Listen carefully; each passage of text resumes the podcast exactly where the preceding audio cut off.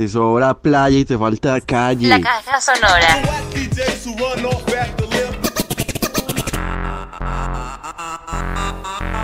Desde el planeta Tierra, transmite para todo el espacio.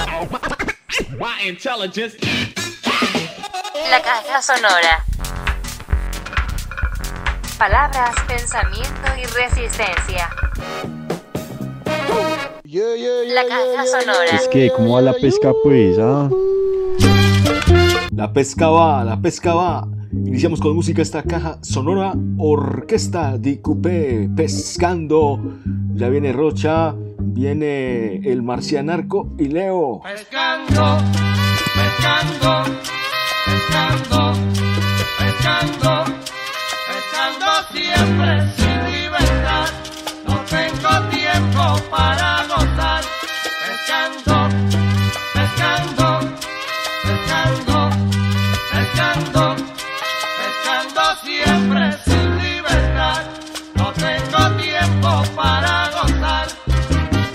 Qué mal me ha tratado la vida, que siempre me tiene apretado. Tendré que buscar mi salida, o de esta me quedo frisado. pescando,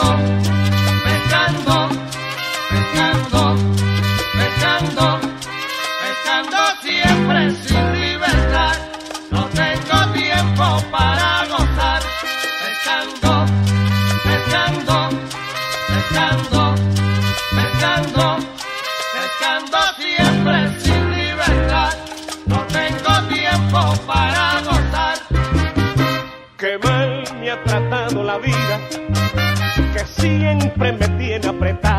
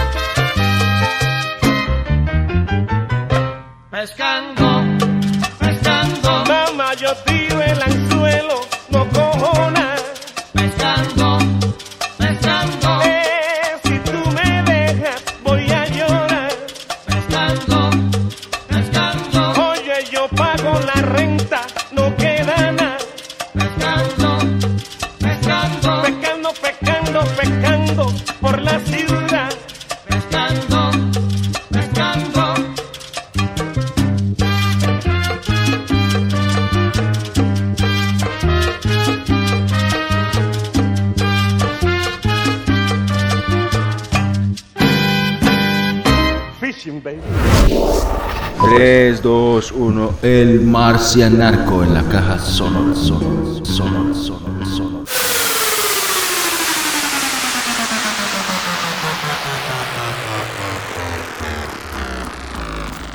Las cicatrices, por Piedad Bonet. No hay cicatriz, por brutal que parezca, que no encierre belleza. Una historia puntual se cuenta en ella, algún dolor, pero también su fin. Las cicatrices, pues, son las costuras de la memoria, un remate imperfecto que nos sana, dañándonos. La forma que el tiempo encuentra de que nunca olvidemos las heridas. Caja sonora, sonora, sonora. música, palabras, pensamiento y resistencia.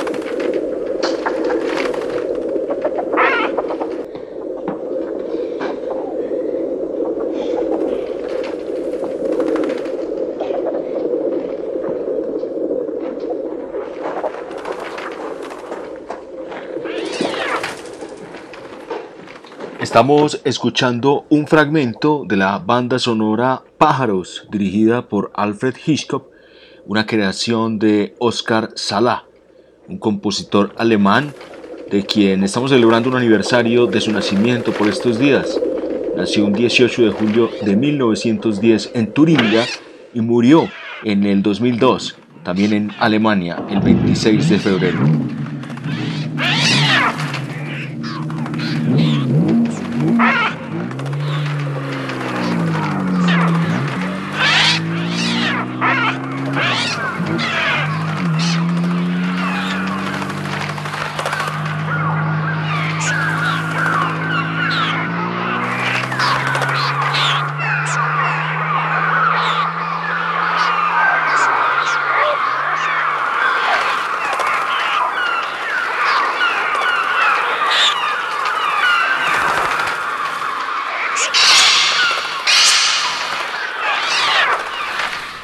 Mi profe. En la caja y variadas mercancías. suenan, han sonado y sonarán modelaban a los sujetos dóciles y voces de todas partes. También las aves. En estos días le paso una geografía con aves que tenemos en un anochecer en Praga. Muy bonito.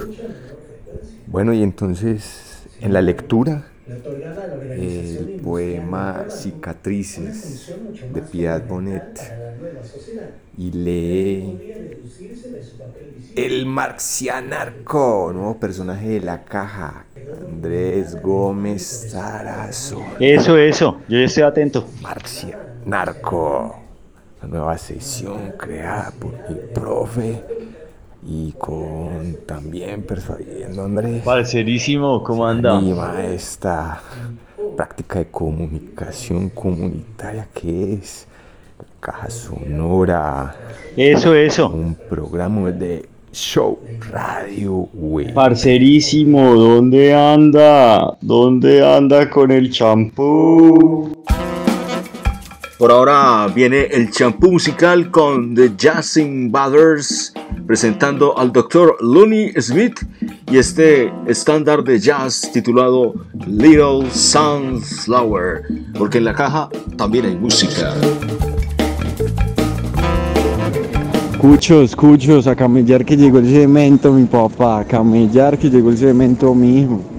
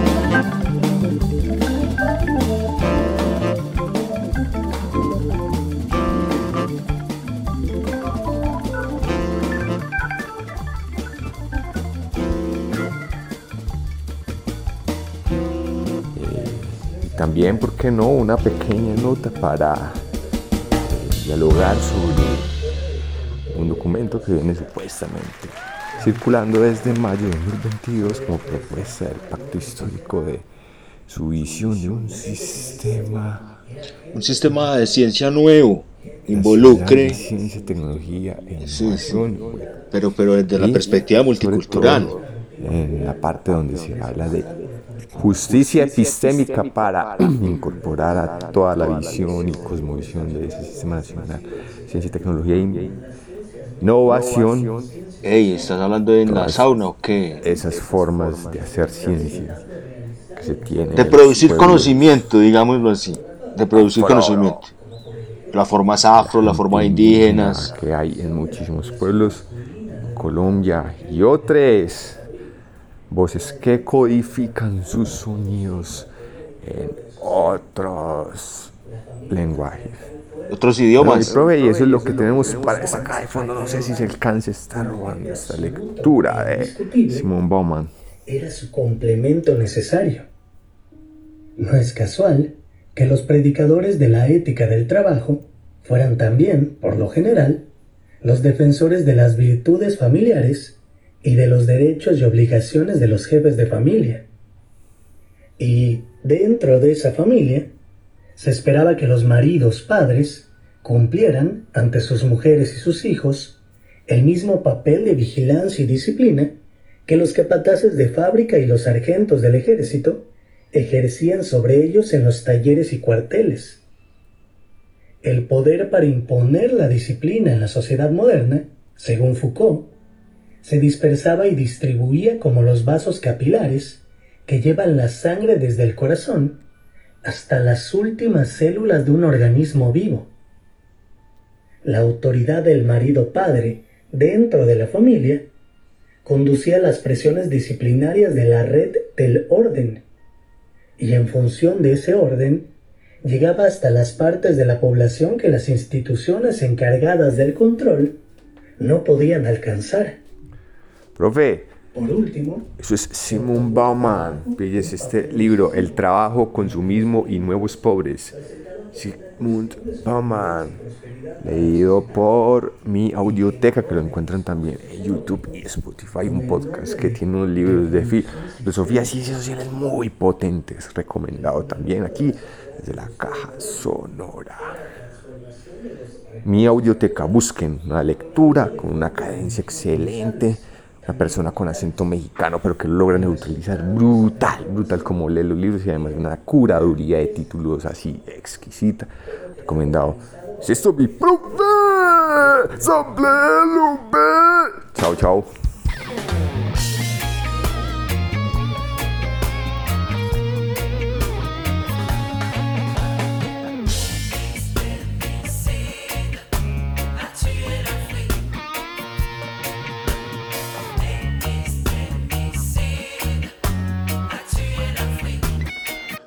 Oiga, pero no se vaya así tan rápido. Yo lo que quería era que pilláramos a propósito todo el debate que hay con esa lectura en redes. El, el, el rector de la Nacional, Basserman, estaba cuestionando algunos conceptos del documento, no solamente el que mencionaste de la justicia epistémica, y que tiene toda la validez porque podemos hablar de un, epis- un epis- epistemicidio.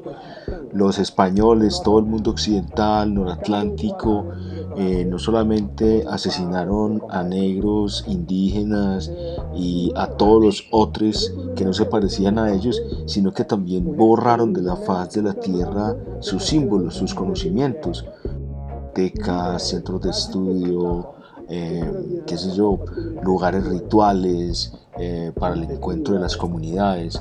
Entonces ahí tiene sentido hablar de hacer justicia sobre el conocimiento que también desaparecieron o que sacrificaron. Pero un concepto clave allí es el de la ciencia hegemónica. Basserman critica el de la hegemonía de una ciencia que los nuevos teóricos y todo el equipo que rodea al presidente electo Gustavo Petro ha venido discutiendo. Y que bueno, es un debate abierto desde mucho tiempo atrás con el Ministerio de la Ciencia y con la primera ministra que tuvimos, una mujer negra que tuvo también muchos cuestionamientos por una serie de investigaciones que de pronto no estaban en el marco de los protocolos eh, de la rigurosidad del método científico, por supuesto, euro o noratlántico que se nos ha impuesto. Y allí es entonces donde volvemos a decirle a Wasserman, sí señor, si hay una forma de hacer ciencia que ha sido hegemónica y que ha desconocido precisamente otras formas de conocer el mundo y también de, de vivirlo. Así que esta es la oportunidad, ya estamos viendo los cambios para pensar que la ciencia es apenas una posibilidad para mirar el mundo. Les invitamos para que pensemos en otras formas, no solamente tirarnos al arte, no, hay otras formas de conocimiento muy serias y de mucho rigor en contextos culturales importantes. Esta es la caja sonora haciendo la tarea. Ce continent a tout ce qu'il faut pour garantir la nourriture, la santé, l'éducation et. Y aquí llega la música precisamente para adornar el tema. Alpha Blondie, requisito para el. Dans le désert, au Maroc, en Libye, en Méditerranée et ici où on les regarde en chien de faïence. Comment? Est-ce que les 54 pays africains ont tous échoué? Est-ce que c'est tous des pays faillis Est-ce qu'on est des maudits? Ou alors la race noire, on est inférieur on ne sait pas se développer. C'est ce qu'on nous a dit dans le discours de Dakar.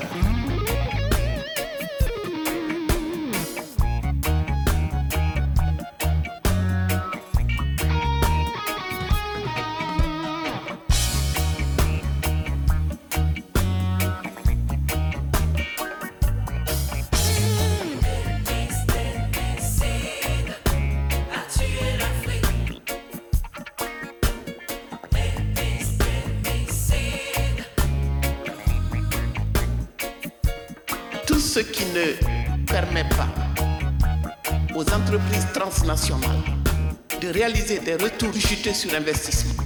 Écoutez-moi bien, la guerre fait partie de ces investissements. La guerre, c'est du business. Il y a des retours sur investissement dans la guerre. De nos chaumières, on regarde ce qui se passe ici. De devoir, vraiment, sans, sans ruser, sans tricher, et de faire taire les armes. Mais quand on voit qu'à l'issue d'un tel processus et d'un forum sur- de Paris sur la paix, on vient vous parler d'une armée européenne contre qui?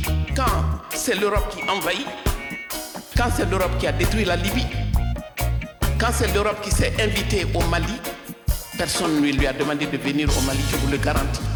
On continue, on vous laisse entendre que et Serval, c'était à la demande du président malien. Je vous dis non. La décision d'intervenir au Mali, en fait, était prise depuis 2010. Il fallait absolument reprendre pied dans le précaré français. Et le Mali a servi de tremplin pour euh, cette phase de la militarisation de la mondialisation. Parce qu'on est entré dans la phase de la militarisation de la mondialisation. Le capitalisme, depuis sa naissance, a eu besoin de l'Afrique. De la traite négrière à ce jour, ce système a eu besoin de l'Afrique. Ce que la France veut aujourd'hui gagner en termes de croissance et d'emploi se gagne malheureusement dans le cadre de cette guerre économique. La télévision, nos télévisions, c'est comme la mondialisation heureuse, c'est les télévisions du bonheur. On chante, on danse à longueur de journée. On s'est mis à faire des novellas, faut voir, des histoires d'amour à l'eau de rose et la dépigmentation, les cheveux longs, ongles longs, euh, faux, faux style, tout est faux. C'est comme cela. La dimension psychologique, le miroir qui nous a tendu, nous ne sommes rien tant que nous ne sommes pas comme l'Europe, tant que nous ne faisons pas comme l'Europe, ni humainement, ni politiquement. Et humainement, les femmes sont les plus piégées, piégées, piégées.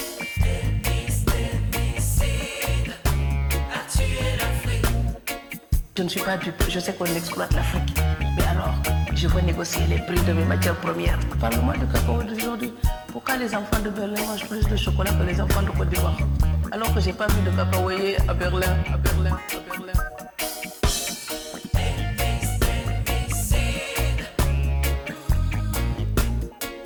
Comme le disait Léopold Sédar Senghor en parlant de la francophonie et de la culture Senghor disait ceci. Au rendez-vous du donner et du recevoir, les peuples non européens ne viendront pas les mains vides. Je répète, au rendez-vous du donner et du recevoir, les peuples des autres continents non européens ne viendront pas les mains vides. Avec la mondialisation, ce rendez-vous est effectif. Malheureusement, l'Europe voit souvent ce qu'elle donne et nous parle moins de ce qu'elle reçoit de l'Afrique. Et l'Afrique, elle, elle se soumet pour ce qu'elle reçoit par ou par ignorance de la valeur de ce qu'elle a à offrir. Et comme je ne cesse de le répéter dans tous mes textes, aider quelqu'un, c'est l'aider à ne plus avoir besoin de vous. Sinon, c'est de l'assujettissement. L'aide apaise la conscience des donateurs et soulage momentanément les bénéficiaires. Mais elle ne garantit l'autonomie à personne. L'Afrique ne peut pas tout attendre de l'Europe. Et moi j'en ai assez quand je parle avec des Africains. Souvent on me dit l'Europe doit nous aider, l'Europe doit nous aider. C'est comme si j'étais dans la maison de mon père et je dis que le voisin doit me nourrir. Je sais bien qu'il y a des torts que nous devons reprocher à l'Europe. Mais trois siècles de reproches ne changeront pas notre destin. Donc, chercher un coupable extérieur ne changera pas notre destin.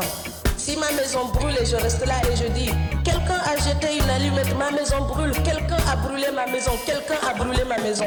Trois saisons après, je serai encore sous les étoiles. Donc oui, l'Afrique peut reprocher des choses à l'Europe. Oui, mais les défaillances de nos dirigeants d'aujourd'hui, nous ne pourrons pas les justifier, les légitimer uniquement en accusant l'Europe. Ce serait nous mentir à nous-mêmes. Nous sommes en Allemagne. Ce pays, après la guerre, était démoli, un tas de pierres. Aujourd'hui, on a des frères qui risquent leur vie pour y vivre. C'est parce que les Allemands ont travaillé pour ça. On ne peut pas seulement les accuser, on peut aussi prendre un exemple sur eux. Et je sais que quand on fait une autocritique à l'Afrique, les gens n'aiment pas, n'aiment pas, n'aiment pas.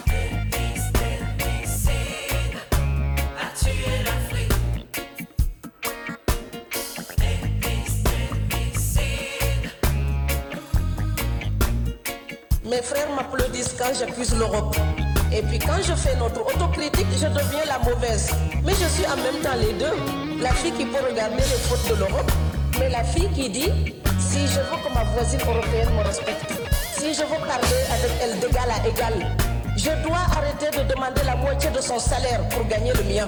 En ce moment, on parle beaucoup du partenariat Europe-Afrique. Ça passera par une révolution des mentalités. Celui à qui vous demandez la charité, vous ne pouvez pas le tutoyer.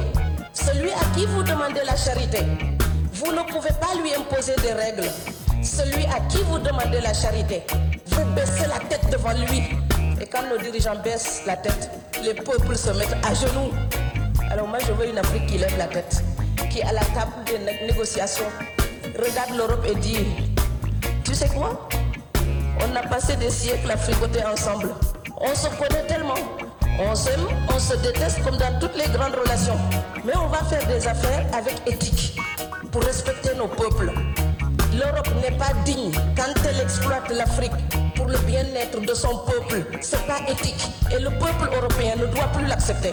Et l'Afrique n'est pas digne quand elle se plaint tout le temps et que le peu de richesse qu'elle a, certains l'utilisent pour leur propre compte et laissent le peuple démuni. Ce n'est pas éthique non plus. Si le partenariat est une association en vue d'agir pour un bénéfice commun, je suis d'accord. Mais il est évident que pour l'instant, c'est l'Europe qui mène la danse.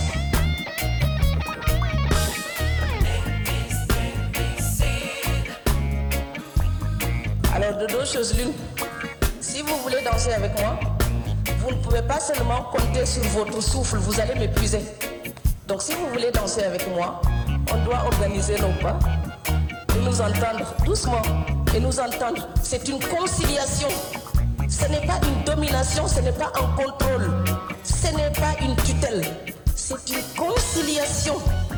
Si le partenariat Europe-Afrique consiste simplement à imposer aux pays africains des accords soucieux des seuls intérêts européens, ce ne serait pas un partenariat, ce serait un contrat léonin, donc inacceptable. Ce serait même plus hypocrite que la colonisation.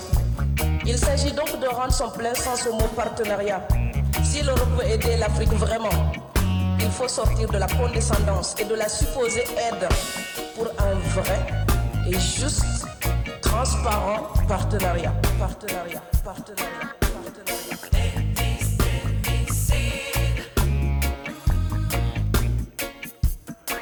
Je voulais souligner une chose. Le discours que vous, avez, il est encore légitime tant que l'Afrique restera muette. Et moi, aujourd'hui, je voulais m'indigner pour le silence de l'Union africaine. Les gens là qui meurent sur les plages, et je mesure mes mots, si c'était des blancs, la terre entière serait en train de trembler. Ce sont des noirs et des arabes. Alors eux, quand ils meurent, ça coûte moins cher. Ici, j'étais venu en 2008 et j'avais dit, l'Union européenne, avec ses flottes de guerre, avec son économie, je vous dis une chose, si on voulait attaquer nos pays ici en Occident, il y aurait des moyens de se défendre. Donc si on voulait sauver les gens dans l'Atlantique, dans la Méditerranée, on le ferait. Parce que les moyens qu'on a mis pour Frontex, on aurait pu les utiliser pour sauver les gens. Mais on attend qu'ils meurent d'abord. C'est à croire que le laisser mourir est même un outil dissuasif. Et je vais vous dire une chose, ça ne dissuade personne. Parce que quelqu'un qui part et qui envisage l'éventualité d'un échec, celui-là peut trouver le péril absurde donc l'éviter. Mais celui qui part pour la survie, qui considère que la vie qu'il a à perdre ne vaut rien, eh bien celui-là, sa force est inouïe. Parce qu'il n'a pas peur de la de la mort.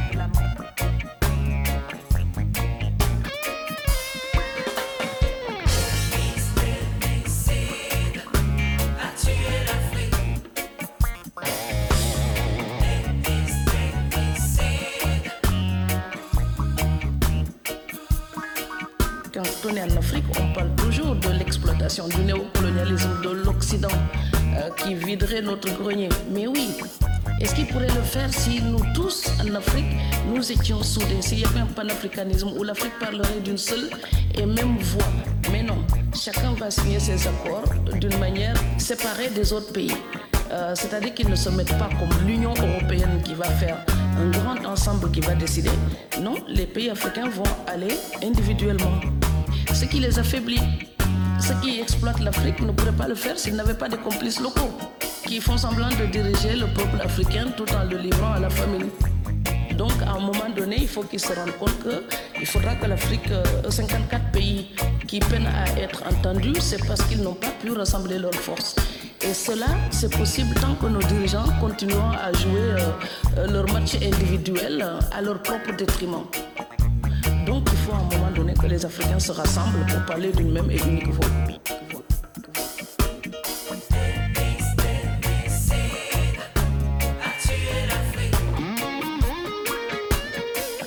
Le pétrole africain, vous connaissez une compagnie africaine qui exploite le pétrole africain?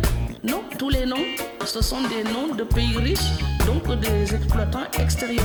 Euh, Vous connaissez une mine d'or en Afrique qui appartient aux pays africains À part l'Afrique du Sud, ça n'existe pas.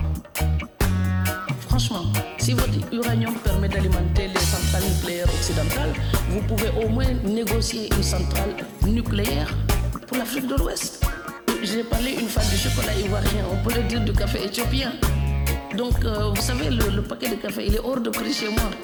Ce café qui vient d'Afrique, le chocolat qui est vendu en Afrique, on ajoute de l'huile pour fluidifier, pour économiser.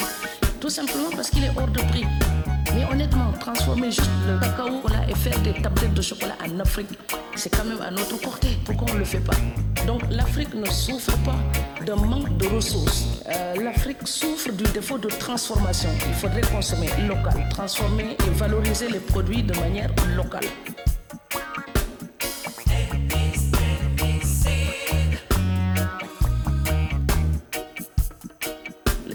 Qu'est-ce qui fait la richesse de l'Europe C'est d'avoir aussi pu transformer euh, ses produits locaux. Euh, on va me dire la colonisation. Oui, oui, je le sais. Il y a la colonisation. Oui, oui. Tout ça a fait des réserves. Mais aujourd'hui, utilisons l'exemple de l'Europe, sa manière d'utiliser ses propres ressources, sa manière de valoriser, de transformer. Essayons de l'appliquer nous aussi. Voilà, ça n'empêche pas d'apprendre l'histoire, mais ça permet d'apprendre du quotidien. Maintenant, tout de suite là, hic et nunc, utilisons ces techniques-là pour valoriser nos produits en Afrique et donner du travail à ces jeunes-là qui se jettent dans la Méditerranée et dans l'Atlantique.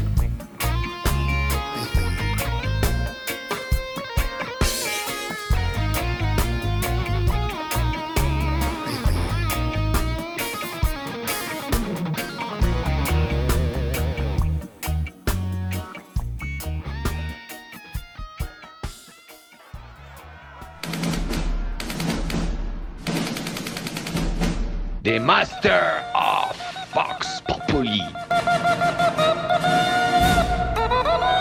Con Rocha. Y puro agarrando Tom. Agarre Tom, hijo. ¿Qué dice la caja sonora desde la séptima, un solo desde la séptima en una mañana grisácea como lo es la capital colombiana, pero pensando en la necesidad y la importancia de incluir en la agenda pública de este país nociones, entornos, paisajes que suceden en otros lugares vecinos, como es el caso de Bolivia y la noticia que le compete a este capítulo de la caja sonora alrededor del porcentaje más bajo de la inflación en la región. Qué bueno sería tener más espacios donde los colombianos y colombianas conociéramos otras maneras de llevar la economía de un país y no de manera tan dicotómica como nos lo han enseñado, ¿no? El blanco Estados Unidos y el negro Venezuela, pero resulta que aquí abajito queda un país llamado Bolivia, donde hay prácticas económicas de impacto nacional muy potentes y también con una mirada política, si se quiere, socialista. Y, necesitamos los colombianos más información, más información para empezar a despejar esos miedos sin sentido de que nos convertiremos con un gobierno de izquierda en un país como Venezuela. Pero vemos la vida sabrosa que sucede en otros territorios, también con enfoques muy similares. Espacios que generan precisamente eso, una vida sabrosa.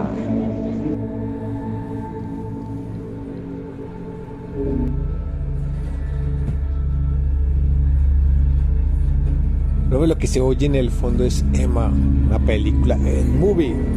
Leo, Leo, venga, le cuento, weón, que es que, como así que en la caja, marica, se nos son las mujeres, weón? Es importante, entonces que tres pipis aquí intercambiando ideas, no, no, no, Leo, weón. Claro, para eso es la caja. Bienvenidas todas esas voces, claro que sí, claro que sí, partners, panas, parceros, eso sí, mi, claro que sí. La caja sonora, voces, las que sea, palabras, pensamiento y resistencia. Ey, también quería hablar de ese personajillo que asesora o asesoró la campaña de Petro. Sebastián eh, Guanumén. Para la presidencia. Guanumén.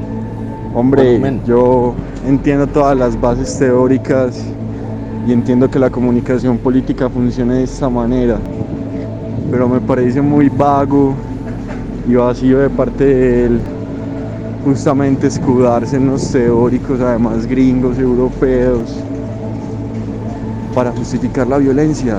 Epa. La violencia precisamente comunicativa. Y aquí me van a pasar los policías a preguntarme la cédula. Ay, parcero, ¿cómo así que los cogió la poli? O sea, violencia institucional. Parce, y mi crítica es muy férrea, además pues como por mi formación y demás. Pero mi crítica es muy férrea, weón, porque yo creo que el último tramo de la campaña, donde empezaron a montar a Petro en lanchas y en, en colchones de esos viejos de rayas azules y blancas, eso lo, muy bien lo pudieron haber hecho desde un principio, incluso como respuesta a los ataques de otros candidatos. Pero nada, nada, nada, aquí la estrategia es violencia sobre violencia. Ojalá el gobierno del cambio también cambie las mentes de algunos personajillos que están en su interior. Hey, qué nota de comentario, mi Rochi. Bienvenido siempre. Nos vamos con música. Aquí llega Blue con Pla, inmarcesible.